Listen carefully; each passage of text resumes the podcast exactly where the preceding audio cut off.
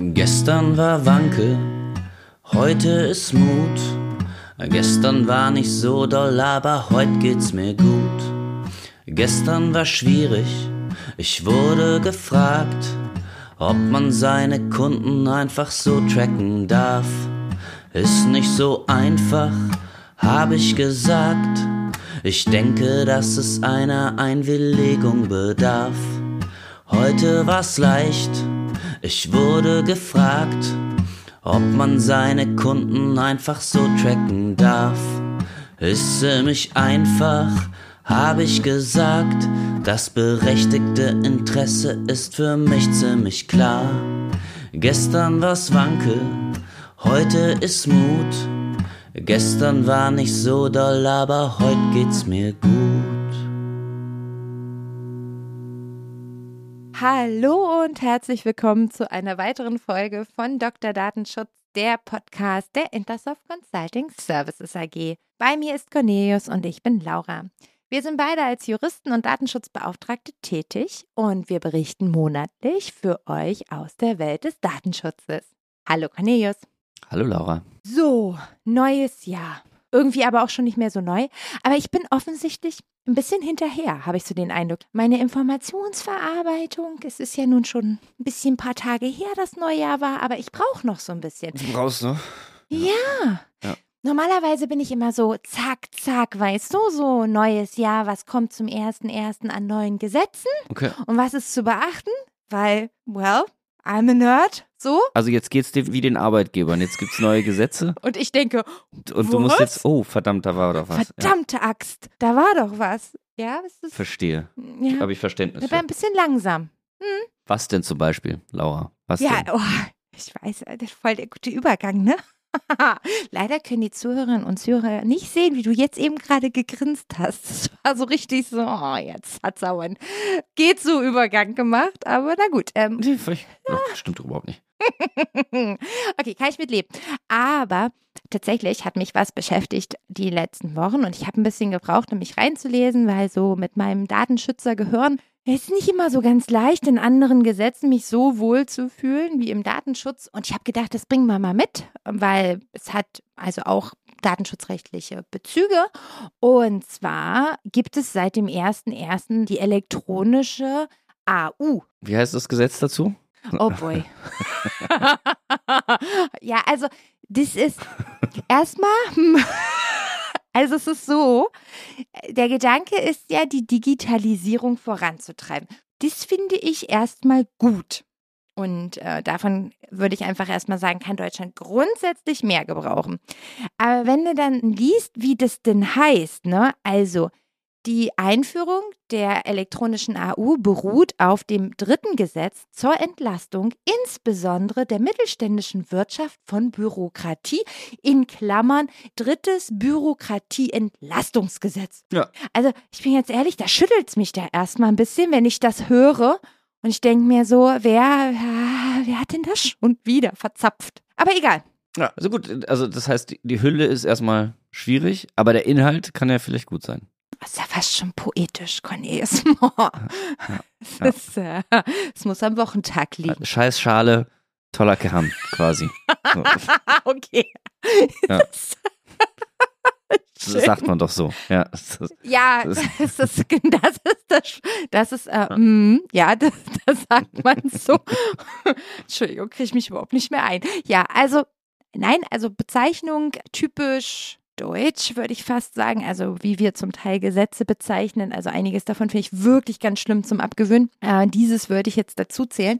Aber also im Prinzip, dieses Gesetz besteht aus verschiedenen Bereichen. Einmal um alle abzunehmen. Es kommt schon aus 2019. Und da geht es um Maßnahmen, die in verschiedenen Bereichen ergriffen werden sollen, um Bürokratie abzubauen, um Digitalisierung voranzutreiben. So erstmal ganz generell. Das ist erstmal gut. Und unter anderem findet sich dort in dem, wäre ja schon schlau, wenn ich jetzt wüsste genau, wo steht. Ich glaube, wenn ich mich richtig erinnere, in Artikel 9 dieses Gesetzes geht es um Änderungen des Entgeltfortzahlungsgesetzes. So, und Entgeltfortzahlung sind wir dann natürlich im Bereich des Sozialrechtes bzw. Sozialversicherungsrechtes und dass die Ja, da geht es um den Paragraph 109 im SGB 4 Mhm. und da geht es dann um die Meldung von Arbeitsunfähigkeits- und Vorerkrankungszeiten an den Arbeitgeber. So, Darum geht es eigentlich. Genau. Bisschen umfangreiche Einführung, aber es ist ja nicht meine Schuld. nee, stimmt. Ich habe auch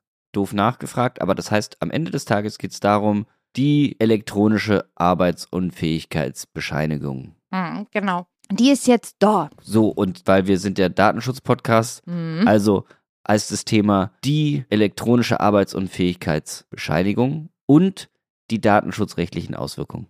So ist es. Ja. Das stimmt. Aber nicht für den Arbeit, doch vielleicht auch für den Arbeitnehmer, grundsätzlich, so für, für, für, für alle. Wenn man mal ganz nüchtern drauf guckt, gibt es jetzt durch diese Veränderung mehrere Beteiligte und auch an einigen Stellen hat sich was geändert.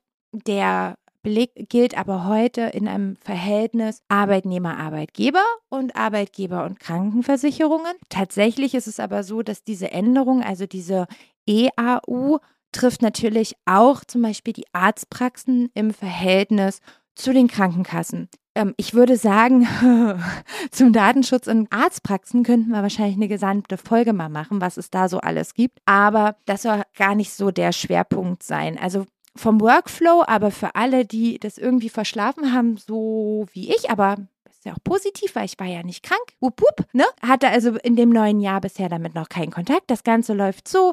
Arbeitnehmer geht zum Arzt, ist kranki krank, so und wird dann krankgeschrieben. Sein behandelnder Arzt meldet das dann an die Krankenversicherung.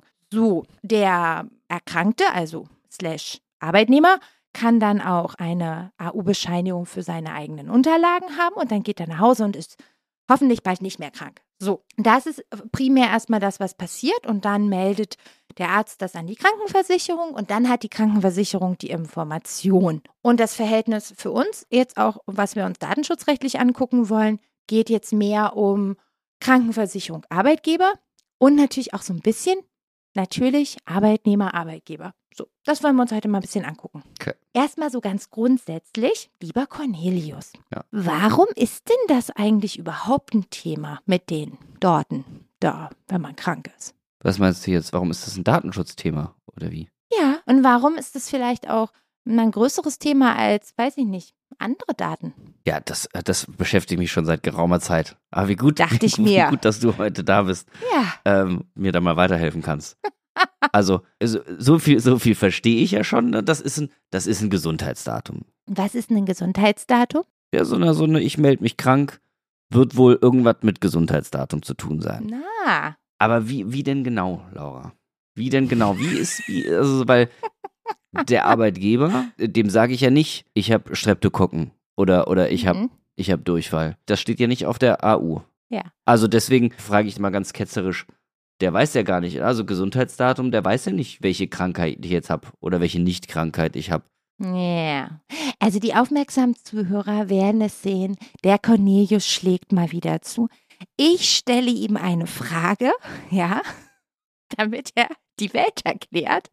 Er schafft es selbstverständlich geschickt, innerhalb weniger Sätze das Ganze umzudrehen, sodass es wieder die Laura Erklärshow wird. Cornelius, ich weiß nicht, ob ich weiß nicht, ob ich das Ja, gut finde. Doch, das waren Suggestivfragen. Aber Doch, um dich, da, um dich da in die richtige Richtung zu stoßen. ja, ja, jeder artig in seiner Rolle. Okay, Ist schon nein, klar. alles klar. Gut, gut, ich sehe schon, ich komme so nicht aus der Schose raus. Nee, Also, gehen wir erstmal von der Grundannahme aus. Artikel 9. Ja. Gesundheitsdaten sind davon erfasst. Mhm. Ist jetzt meine Krankmeldung selber schon ein Gesundheitsdatum? das ist die Frage.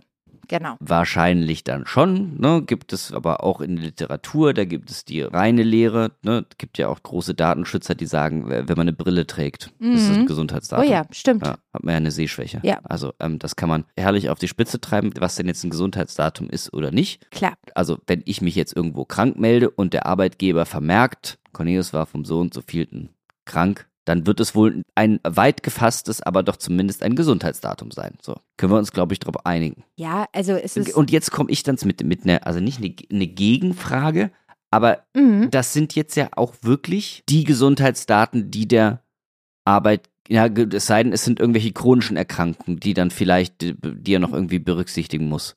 Aber eigentlich jetzt im Rahmen dieser Arbeitsunfähigkeitsbescheinigung ist ja das Einzige, was der Arbeitgeber mitbekommt. Also früher, na, na gut, jetzt auf dem gelben Zettel, da konnte er natürlich noch lesen, das ist der Arzt oder Gastrologe irgendwie.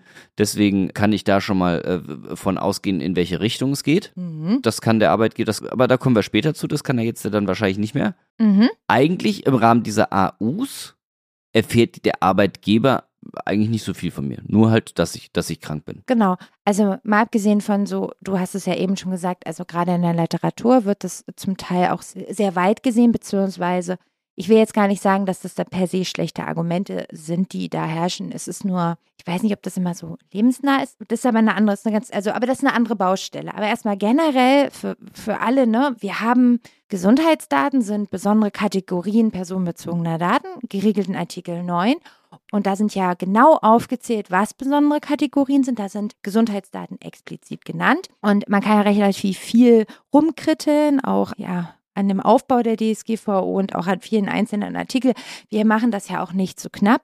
Der Begriff aber des Gesundheitsdatum ist legal definiert in Artikel 4 Nummer 15 DSGVO. Es lohnt sich immer mal ein Blick auch in Artikel 4. Da finden sich viele viele, weit, weiß Gott nicht alle, aber viele Begriffe, die äh, verwendet werden. Und dann, das ist auf jeden Fall nochmal ein Anhaltspunkt. Und wenn man da liest in der Nummer 15, dann liest man eben auch, dass auch Gesundheitsdaten diejenigen Daten sind, aus denen Informationen, also neben anderen Erklärungen, aber aus denen man Informationen über den Gesundheitszustand, also oder aus denen ja, ein Gesundheitszustand eben hervorgehen kann, sogenannte Gesundheitsbezug. Deswegen ist die Frage, so im ersten Zugriff ist so eine, ja, ob das eine EAU ist oder nur eine normale AU, ob das überhaupt ein Gesundheitsdatum ist, letztendlich am Ende schon beantwortet, weil alleine die Tatsache, krank oder gesund, ist eben ein Gesundheitsdatum. Und dementsprechend sind wir dann eben ja bei Gesundheitsdaten im Sinne von Artikel 9. Also für alle, die ganz frisch im Datenschutz sind, nicht, also nicht in Panik verfallen, ne? Also die meisten Zuhörerinnen und Zuhörer sind wahrscheinlich, denken sich, oh Laura, voll der alte Schuh. Aber natürlich ist es möglich, Gesundheitsdaten im Arbeitsverhältnis zu verarbeiten. Alle, die jetzt denken, wow, ne? Brauchen doch eine Rechtsgrundlage. Das ist natürlich bei dieser Art von Gesundheitsdaten gar kein Problem, weil wir haben da in Artikel 9 und zwar, lass mich nochmal genau gucken, ah genau, Absatz, Absatz 2b, 2b, genau, haben wir eben also eine Ausnahme und die eben ganz klar sagt, dass der Verantwortliche in der Konstellation eben der Arbeitgeber eben besondere Kategorien personenbezogener Daten, eben auch Gesundheitsdaten im Rahmen des Arbeitsrechts und dem Recht der sozialen Sicherheit und des Arbeitsschutzes eben diese Daten verarbeiten kann. Oder halt in, in Deutschland dann halt 26 Absatz 3. Genau, wenn man da nochmal genauer reinguckt, dann kann man 26.1 äh, mit äh, Absatz 3 zusammenlesen und das ist ja quasi eine Konkretisierung nochmal. Genau, und das ist also kein. Ist das eine Konkretisierung? Steht da eigentlich irgendwas anders drin? Du meinst den Absatz 3? Nee, äh, egal. Nee, ich frage mich gerade, was der Unterschied ist zwischen dem, dem Absatz 2b und dem 26. Also. Satz 3, ob es den wirklich gebraucht hätte. Aber gut, vielleicht. Also rein vom Wortlaut ist es ein bisschen anders geschrieben. Also ich finde ja ehrlicherweise, dass ich. Ja, du hast halt noch so eine Abwechslungsklausel, glaube ich, sehe ich da noch drin. Ne? Ja. Genau. Also ich finde rein vom Lesen her liest sich das im BDSG ein bisschen leichter. Ich finde es etwas zugänglicher. So, weil ich finde, zur, für Zwecke des Beschäftigungsverhältnisses finde ich persönlich ein bisschen griffiger und dann zur Erfüllung von rechtlicher Pflichten aus dem Arbeitsrecht. Ich finde da, ich glaube, da findet auch ein normaler Verantwortlicher sich ein bisschen schneller wieder, ne? Klar, aber das ist natürlich auch der, der komplette 26er, der nur für Beschäftigungsverhältnisse genau. ausgelegt ist. Genau, und das ist natürlich der Neuner nicht, ne? Weiß ich auch übrigens gerade nicht für Frage an die Zuhörer. Gibt, gibt es in bisher zumindest habe ich in keinen anderen europäischen Ländern eine vergleichbare Norm gefunden wie den 26 BDSG. Oh, das würde mich auch interessieren, ob unsere Zuhörer da ein bisschen ein paar Normen. Ich weiß, dass ja gerade auch in Frankreich Arbeitsrecht ja auch ein spannendes bisschen Minenfeld sein kann. Da ist ja auch echt viel Musik drin. Vielleicht weiß der eine oder andere was. Ja, ich, also ich glaube, das sind dann schon, das sind dann schon die Deutschen, die es dann übertrieben haben mit ihrem BDSG. Also vielleicht bin ich da auch einfach blind durch die Welt gelaufen, aber bisher ist mir kein anderes nationales Datenschutzgesetz untergekommen, was das Arbeitsrecht regeln würde im europäischen Raum. Aber gut. Ich habe ganz dunkel in Erinnerung, dass es in Österreich was gibt. Ja, Österreich, stimmt. Aber das ja. weiß ich nicht genau. Also ich bin da, also. Also die haben ja so zumindest mal ihr nationales Datenschutzgesetz, aber, aber ob sie dann genau. den Beschäftigten Datenschutz geregelt haben, ja. Weiß ich nicht genau.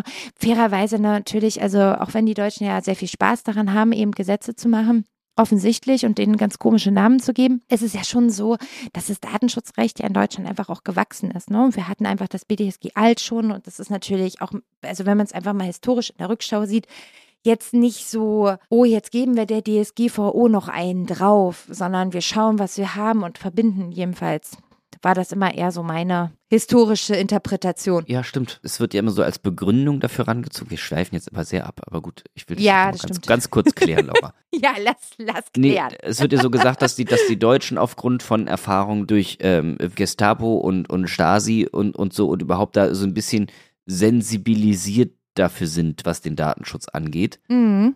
Aber äh, andere europäische Länder hatten auch ihre Diktaturen und mussten auch irgendwie mit irgendwelchen Geheimdiensten zusammenkommen. Also vielleicht nicht mit so, mit so furchtbar schrecklich effizienten Geheimdiensten wie, wie jetzt die Deutschen. Aber das, ich frage mich, ob das wirklich die hm. Begründung ist, warum es in Deutschland wirklich, also klassisches Beispiel, was 80 Prozent aller Kommentarliteratur über Datenschutz kommt aus Deutschland. Also weiß ich auch nicht, auch noch irgendwo aufgeschnappt. Ne? Das sind aber sind ja, so die, ja. die Bullet Points, dass schon in Deutschland so Datenschutz ist wichtig. Ist das so aus einem historischen Verständnis gewachsen, dass jeder meint so, ja, die Stasi besser nicht, deswegen darf auch keiner mein Geburtsdatum, deswegen gibt es auch die Geburtstagsliste nicht, oder wie? Nee, ich glaube, ja, also Cornelius, ich glaube, eine Krute, also äh, im Datenschutz heute ist, finde ich, einmal zu unterscheiden, was erwartet der Bürger gegenüber dem Staat. Und das ist historisch, daraus ist ja der Datenschutz gewachsen. Und wenn man diese Schiene erklären möchte im Datenschutz, also eine kritische Grundhaltung des Bürgers gegenüber staatlicher Obrigkeit,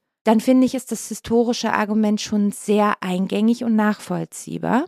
Wenn es um Datenschutz in Unternehmen geht, und das ist ja ein, wenn nicht noch viel größerer Anwendungsfall heutzutage, auch gerade aufgrund der auch technologischen Entwicklung und den großen Playern, dann werden dort Parallelen gezogen, die aber definitiv nicht in dieser Art historisch gewachsen ist.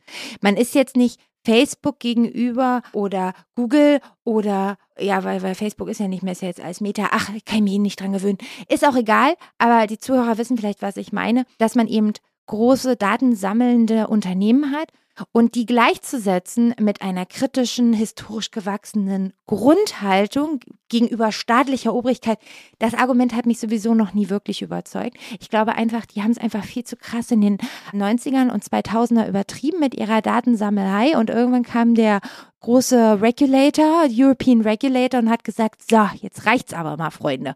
Aber das ist, vielleicht haben auch unsere ja, Zuhörer dazu Meinungen. Ja, okay. also Gegenüber dem Staat, muss ich ganz ehrlich sagen, Cornelius, finde ich das schon ein sehr eingängiges Argument, historisch gewachsen.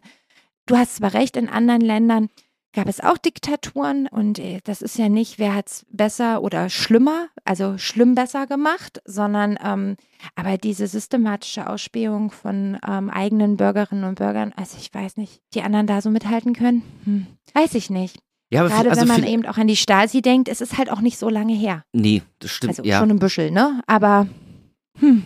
Ja, ich, ja. Hm. Vielleicht ist es auch wirklich so. Wir sind natürlich ein bisschen abgekommen. Ja, aber ich fand, ich fand es einen schönen, schönen Schwuff. Ah, ja. Weißt du, ähm, Lenin soll doch gesagt haben, Deutsche und Revolution, das wird nie was. Wenn die Deutschen einen Bahnhof stürmen wollen, dann kaufen sie sich vorher noch eine Bahnkarte.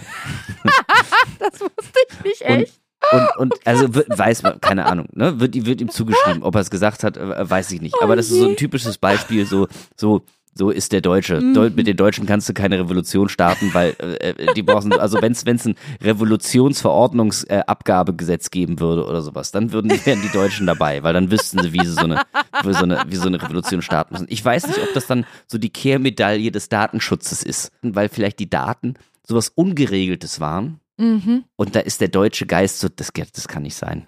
Das kann nicht sein. Hier können wir nicht, wir, wir können hier nicht ohne Regeln Daten sammeln.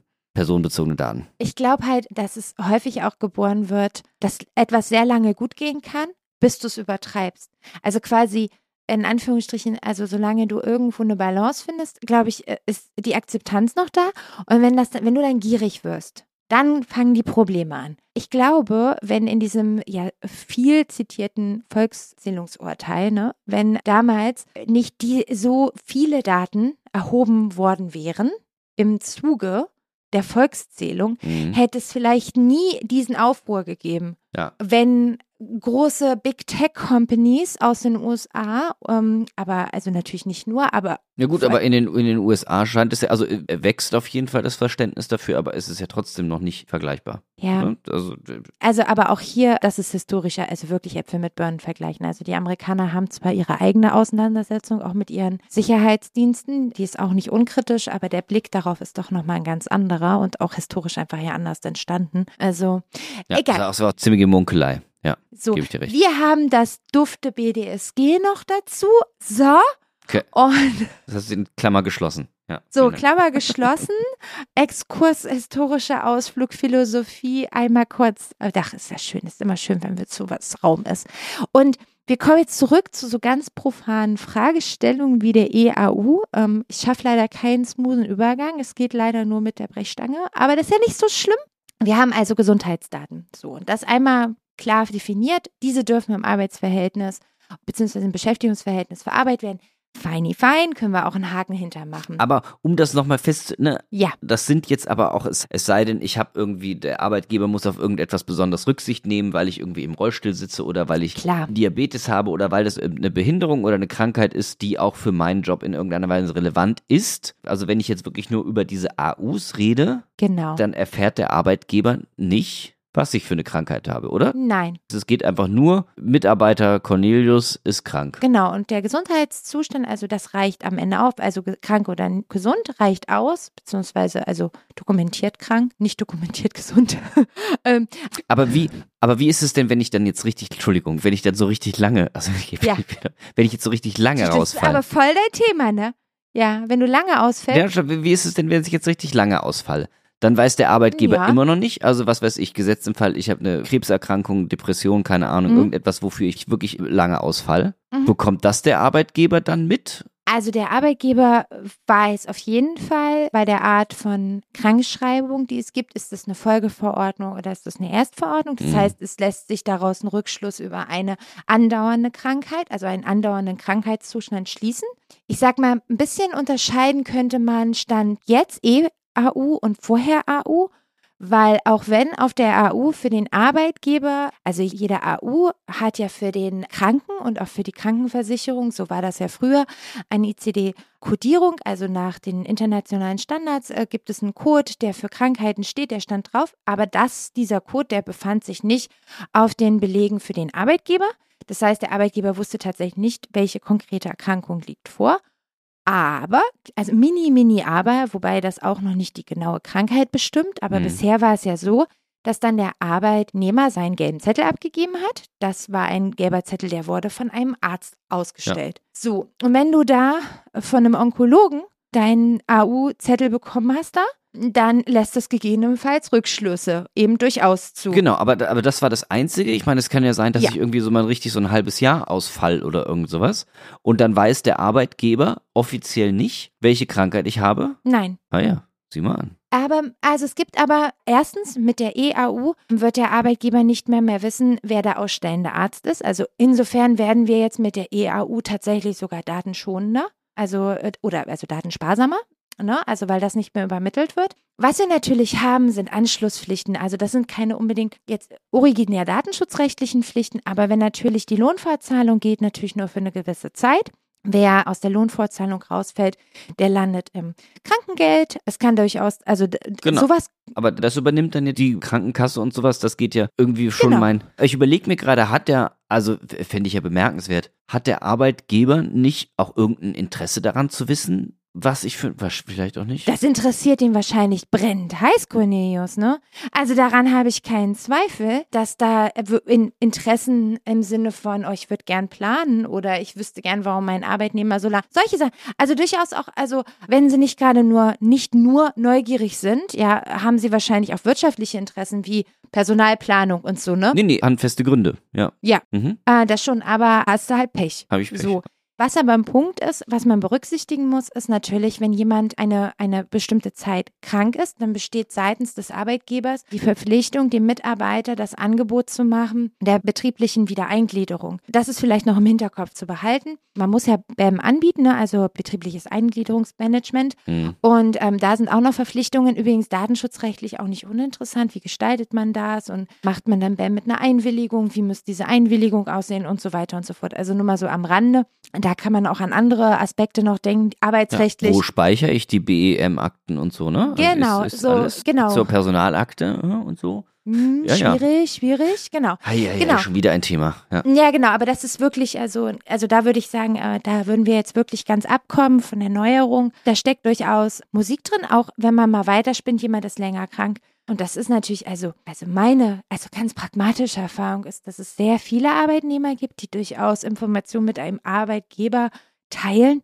Ganz überobligatorisch auch, weil ja, also es ist ja nicht immer alles nur ganz krasse, zerrüttete Arbeitsverhältnisse, sondern nee. ne, und man auch miteinander nee, nee, also redet. Also meistens ist es ja im Interesse von, von allen Beteiligten, dass man ja. irgendwie sagt, so passt auf, Freunde, das wird noch was oder das wird nichts mehr mhm. oder ich brauche ja. noch ein halbes Jahr. Oder ich fall echt lange oder, aus. Genau. Genau. Ja, klar. Viele Erkrankungen sind ja nun auch, also es gibt ja leider unglaublich viele sehr ernste langfristige Erkrankungen, sowohl physischer als auch psychischer Natur, die einfach langfristig Arbeitnehmer aus dem ich sag mal, Arbeitsverkehr rausnehmen können, also in Anführungsstrichen. Und das ist ähm, häufig ist auf beiden Seiten, auch auf Arbeitnehmerseite äh, durchaus ein Interesse. Aber erstmal ist ja ein bisschen die Frage, was muss man offenbaren? Also oder was, was ist nötig und was ist vielleicht auch nötig, um den Betrieb aufrechtzuerhalten. Eine der Tipps, die ich immer wieder lese, die ich persönlich auch, da stehe ich auch tatsächlich dahinter, ist, dass man auch, ähm, auch wenn dann der Arbeitgeber weiß, mh, hm, Mitarbeiter ist krank, ist das erstmal überhaupt nichts, was irgendwie in den betrieblichen Ablauf mit rein muss. Ich finde es völlig ausreichend, wenn zum Beispiel andere auch im Unternehmen wissen, ja, jemand ist abwesend, aus welchem Grund auch immer. Ähm, also wirklich auch da mal mit Augenmaß, also auch, ich weiß, es ist so ein überstrapazierter Begriff, aber need to know auch wirklich mal zu leben und äh, wirklich mal auch kritisch zu hinterfragen, müssen die anderen jetzt wissen, dass der oder diejenige krank sind? Ähm, ist das nötig? Und da kann man das auf die begrenzen, die das wirklich wissen müssen, vielleicht für eine Planung etc. Ne? Also sobald es vor allen Dingen auch den Personalbereich so ver verlässt, so also aus der Personalabteilung rausgeht, wer muss das wirklich wissen? Muss die Führungskraft das wissen? Ja, nein. Welche vielleicht? und so weiter. Also, dass man da wirklich auch wirklich genau schaut, um eben die Interessen des erkrankten Mitarbeiters eben auch zu berücksichtigen und hier ja, ein gutes Maß zu finden. Also sehr hier, aber das läuft ja schon so ein bisschen unser oder zumindest der neu entwickelnden Arbeitskultur ja ein bisschen entgegen irgendwie, ne? Auch was das eigene Mitteilungsbedürfnis angeht. Wie meinst du das? Du hast irgendwelche äh, Kommunikationsprogramme intern irgendwie, wo du dann schon angeben kannst, ne, mit, mit deinem Smiley, was weiß ich, sei es Slack oder Teams oder keine Ahnung, dass du als Kommunikationstool nutzt, wo du dich als Mitarbeiter dann selber auch auf krank stellen kannst. Mhm. Zum Beispiel. Ja. Ne? Also die Frage ist, ob da nicht in einem Unternehmen eigentlich fast schon eher oder in vielleicht in neueren Unternehmen eher fast schon eine gelebtere Praxis ist, dass man mit der eigenen Krankheit vielleicht doch äh, freigiebiger umgeht, als es vom Gesetzgeber vielleicht gewollt ist. Ja, wobei, Cornelius, da nicht mich falsch verstehen. Ich würde noch einen Riesenunterschied machen zwischen dem, was ein Mitarbeiter von sich offenbaren möchte. Nee, nee, genau, absolut, absolut. Ähm, was er teilt und auch mit wem er was wie teilt. Na, natürlich, klar. Oder absolut, wie der Arbeitgeber absolut. das kommuniziert, wenn er also quasi eine, ich sag mal, ich nenne das jetzt mal einen privilegierten Zugang zu Informationen hat. Das meine ich. Also das würde ich ein bisschen unterscheiden. Und ich finde, von wem geht die Initiative aus? Und da ist eigentlich der Kanal egal, ob ich das jemandem am Telefon über Slack oder ach, es ist, ist ja völlig wurscht, ne? Egal wo das ist. Nee, ist, wenn, wenn ich selber mitteile, ist, ist was anderes, als wenn der Mitarbeiter höret, höret mit einer Posaune durch die Aula läuft und sagt, Mitarbeiter B ist übrigens krank. Ja, klar. Genau. Ja. Darauf wollte ich eigentlich nur hinaus, wie und wie groß das Selbstoffenbarungsbedürfnis von Leuten ist. Ich wollte sagen erschreckt, aber es ist äh, äh, äh, näher an der Wahrheit ist, dass es mich eher erstaunt immer wieder. aber das darf ja jeder selber entscheiden. Was ist vielleicht noch, also mal ganz kurz, um noch mal einmal zu unserer EAU zu kommen. Also mal abgesehen davon, ich habe haben wir jetzt mal festgestellt, hm, haben wir Gesundheitsdaten, ist ein bisschen datensparsamer. Wer mal genauer nachgucken möchte, kann da hier nochmal in Paragraph 109 SGB 4 reingucken. Da steht das genau aufgelistet, was da jetzt übertragen wird. Fand ich ehrlicherweise ganz spannend, auch wenn ich mich sonst in den Sozialgesetzbüchern nicht ganz so zu Hause fühle. Aber das war auch für mich verständlich, auch als kleiner Datenschützer. Was man vielleicht noch mal ein bisschen im Hinterkopf behalten muss, ist, dass auch gerade Arbeitgeber, die vorher, ich sag mal, der Digitalisierung ein Stück weit fremd waren, also die keine elektronische Personalakte hatten, die alles in Papier geführt haben, da kann man eigentlich nur noch mal dran appellieren, dass diese Prozesse ändern sich jetzt zwangsläufig, auch für den kleinen Betrieb, der das jetzt auch so machen muss. Und da einfach mal im Hinterkopf zu behalten, okay, ich habe jetzt hier vielleicht digitale Daten, die bekomme ich übermittelt von der Krankenkasse. Vielleicht muss man sich noch nicht so Gedanken machen über, ich sag mal, die Sicherheit dieser Daten von Transport von Krankenkasse zu einem selbst. Aber dass man eine Überlegung im Hinterkopf hat, das sehr, sehr schulmeisterisch, meist, was, wie will ich sagen? Schulbuchmäßig. Lehrerhafte, schulmeisterhaft. Schulbuchmäßig? Ja, schulbuchmäßig? Hm, ist ja auch egal. Ich will darauf hinaus, dass man eben auch bei dieser Verarbeitung jetzt, gerade wenn man neu ist, dass man im Hinterkopf haben muss, hey, was habe ich denn für technisch-organisatorische Maßnahmen? Weiß, ein bisschen lames Thema, ist mir klar, aber einfach mal gerade die, die da echt neu sind, die da wenig Erfahrung haben, einmal in sich gehen, kurz, hey, wo liegen dann die Daten? Sind die sicher? Habe ich an ein vernünftiges Berechtigungssystem gedacht, gerade wenn ich neu bin in digitalisierten Informationen dieser Art? Und immer im Hinterkopf, Schutzniveau dieser Daten ist relativ hoch. Wir reden halt von Gesundheitsdaten. Das heißt also, ähm, Arbeitgeber und auch seine Mitarbeiterinnen und Mitarbeiter einmal bitte in sich gehen habe ich das jetzt gut gelöst? Und sollte man dafür irgendein Tool nutzen, dann also kann ich nur empfehlen, mal äh, den Datenschutzbeauftragten mal anzurufen und zu sagen, hey, schau mal, wir haben hier super fancy neues Tool. Was müssen wir vielleicht beachten? Das heißt jetzt so, aber so neuere HR-Tools, da ist das wahrscheinlich schon mit implementiert, oder? Ja, viele haben sogar integrierte Schnittstellen Ja, dazu, ja, genau. meine ich doch, Und das genau. kann auch ziemlich spannend sein, weil ähm, es gibt durchaus HR-Tools, die anbieten, dass man als auch Mitarbeiter darüber dann melden kann, dass man eben krank gemeldet ist. Übrigens, für alle, die sich jetzt fragen, ähm, wie kriegt denn der Arbeitgeber raus, dass ein Mitarbeiter krank ist, wenn der ja keinen gelben Schein mehr abgeben muss? Also der Mitarbeiter muss sich immer noch krank melden. Zumindest telefonisch. Also das nur am Rande. Also man bekommt es schon noch mit als Arbeitgeber.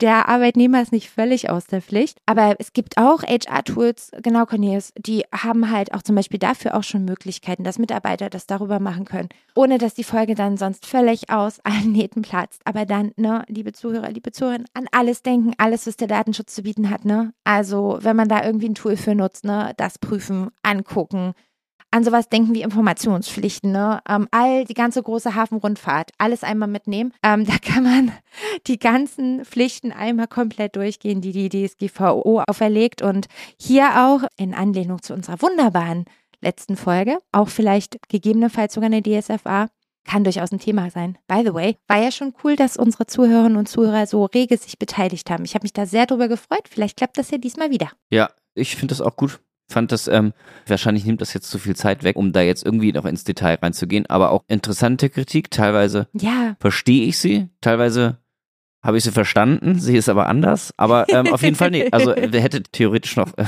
Stoff für zwei, drei weitere Folgen auf jeden Fall, ne? Also fand ich, äh, fand ich auch gut. nee, war toll. Interessante Ansätze. Auf jeden Fall, alle gehen heute raus aus der Folge und wissen, hey, es gibt jetzt super fancy elektronische AU, alles wird super digitalisiert. Wir freuen uns grundsätzlich. Äh, Gesundheitsdaten, heikles Thema, aber machbar. Ihr packt das schon, das wird super. Aufmunternde Worte quasi zum Ende der Folge. Cornelius, hast du abschließende Worte zu diesem heißen Thema? Also wenn man krank ist, dann auf jeden Fall anrufen, ne? wenn man krank ist, dann soll man dem Arbeitgeber Bescheid geben. Ja, ähm, mehr habe ich dazu eigentlich auch nicht, nicht zu sagen. Du hast so Glück, dass ich dich so gerne habe. Ja. ah, sehr schön. Hervorragend. Gute letzte Worte. Wie immer freuen wir uns über eure Anregungen und eure Kritik. Kommentiert dafür gerne den Podcast oder gebt eine Bewertung bei Apple Podcast oder bei Spotify ab. Empfehlt uns gern auch weiter an andere interessierte Hörer. Außerdem freuen wir uns schon jetzt über jeden einzelnen Abonnenten. Wir planen schon eine neue Folge ganz bald. Es bleibt also spannend. Ansonsten findet ihr detaillierte Infos zum Datenschutz auf unserem Blog unter www.dr-datenschutz.de. Ja, und wer weniger Zeichen verarbeiten kann, geht einfach auf Twitter und findet uns da unter Dr. Datenschutz. So, ganz viele Infos, alles möglich, alles kann man finden. So. So, tschüss, oder wie? Tschüss. tschüss. Tschüss und bis zum nächsten Mal.